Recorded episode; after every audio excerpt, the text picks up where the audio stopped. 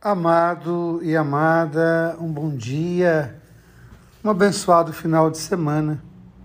Hoje quero começar a minha reflexão agradecendo a toda, todas aquelas pessoas que repassam as mensagens, fazendo com que Deus ama você, Deus ama em você, chegue a tantos e tantos corações.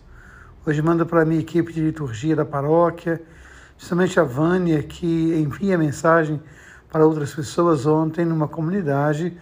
O amigo Zé Mauro, né, o Nalon, veio dizer, chegar até mim dizendo que recebe a mensagem todos os dias e que a palavra alegra o seu coração. E hoje o texto é muito bonito. Ele vai falar das nossas feridas, ele vai falar da vida e vai falar da restauração. O Senhor, ele nos feriu e há de tratar-nos.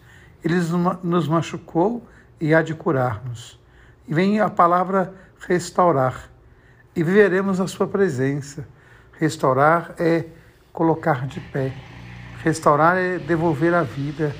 Por isso a palavra cruz está diretamente ligada à palavra restaurar, pois estauros na no grego é cruz. Então restaurar é estar de pé diante da cruz, estar de pé diante daquele que nos dá a vida. E hoje o Evangelho também nos traz a mensagem, talvez a mais forte, a mais significativa de tudo aquilo que Jesus fala para as pessoas que muitas vezes acham que, por serem religiosas, são donas de Deus. Esses dois homens que vão ao templo, um se reconhece pecador, o outro se acha mais santo do que Deus.